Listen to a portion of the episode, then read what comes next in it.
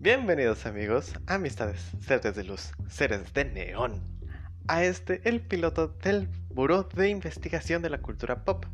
Hoy les traigo una guía básica para introducir a todos sus chumbas al cyberpunk, porque ya sabemos que dentro de nuestro círculo siempre está ese tipillo por ahí que suelta palabrería rara de que retrofuturista y transhumanismo y las malditas corpo. Y pues lo más probable es que quieras entenderlo un poco mejor. Y si no, déjame decirte a ti, ese, sí, tú, tú, tú, tú, el espectador que me está viendo raro, que tú, mi amigo, eres ese amigo. Así que, tomen asiento, chipéense y vamos a entrar a este bello ciberespacio.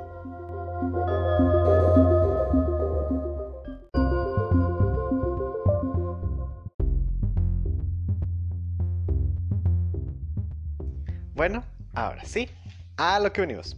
Como diría nuestro viejo y querido amigo Jack el Destripador, vayamos por partes, empezando por algo simple. ¿Qué es? Bueno, fácil. El cyberpunk es un movimiento literario caracterizado por futuros distópicos, donde la tecnología es tan avanzada que genera demasiados problemas, más de los que resuelve, desde desigualdad social hasta un nivel de vida deplorable, pasando por la dominación de las corporaciones megacapitalistas. El estilo surge como tal aproximadamente en la década de 1980, encabezado por William Gibson, con su mítica novela Neuromancer, donde se acuña con precisión el término. La etimología de este viene de dos vocablos, cyber, que tiene que ver con las redes informáticas, y punk, en referencia a la rebeldía. Generalmente, las tramas de este género literario van de un grupo de rebeldes antisistemas, hippies, marginados, demás personas, entablando conflictos con las megacorporaciones.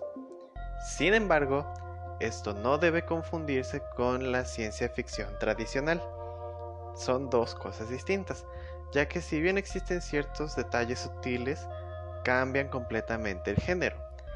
Mientras que en la ciencia ficción tradicional, como en 1984 de George Orwell, el gobierno es quien domina completamente a la población, en el cyberpunk no es así.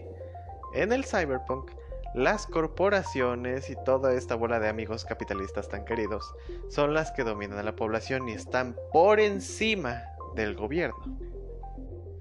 También novelas como Fundación de Asimov o Dune de Herbert no encajan en este término, ya que están en sistemas extrasolares, es decir, fuera de nuestro sistema solar tan querido, y son en un futuro muy distante. Larga historia corta. El cyberpunk tiene que ser dominado por corporaciones capitalistas, tiene que ser en un futuro cercano, tiene que ser dentro de nuestro sistema solar y además el mundo se tiene que estar muriendo. Por favor, siembren una plantita en su casa, les va a ir bien, yo lo sé. Ya para cerrar el tema de lo principal del cyberpunk, probablemente a ti por ahí, digo a tu amigo por ahí se le salgan dos palabras potentes. Transhumanismo y primitivismo, que son las dos ramas principales de la filosofía en el cyberpunk, donde el transhumanismo venera la poderosa tecnología que nos va a sacar de la miseria y nos va a hacer vivir eternamente hasta viajar a las estrellas aunque no, nos vamos a morir por culpa de la contaminación. Y el primitivismo, que ve exactamente así. Odia la tecnología, la desprecia. Bueno, no tanto la tecnología, sino las corporaciones y cómo la usan. Y piensan que estaríamos mejor sin ella. Una vez dejando en claro ahora sí, absolutamente todo lo básico, pasemos a una bola de avalancha de ejemplos que preparé exactamente para dejar en claro el tema.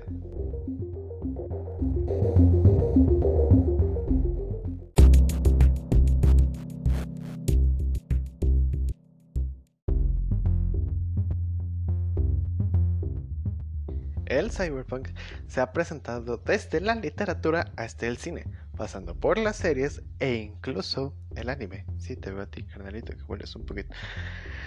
Por dar algunos ejemplos, podemos mencionar a Blade Runner, una película chulísima de 1982, dirigida por Ridley Scott, santo patrono de la ciencia ficción en el cine, que nos presenta una tierra donde los androides creados toman conciencia propia, que a su vez está basada en la novela Sueñan los androides con ovejas eléctricas, escrita por Philip K. Dick. Algunos videojuegos también toman gran parte de este imaginario colectivo para llevarnos a sus mundos, entre ellos Detroit Become Human, Deus Ex, System Shock y, obviamente, hasta lo trae en el título, Cyberpunk 2077. Juegazo, no le hagan caso a las críticas. En el anime tenemos a Alita Battle Angel, Psychopath, Ghost in the Shell. Y también en la pantalla chica tenemos unas actuaciones potentísimas en Black Mirror, las primeras temporadas, o Altered Carbon.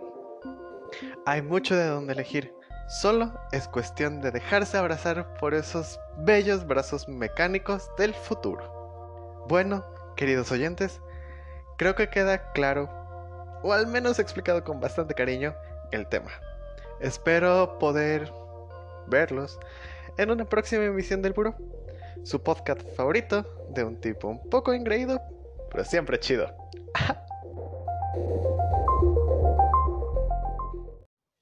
pa, pa, para, pa, pa, pa, pa, pa, tomen agua. Yay.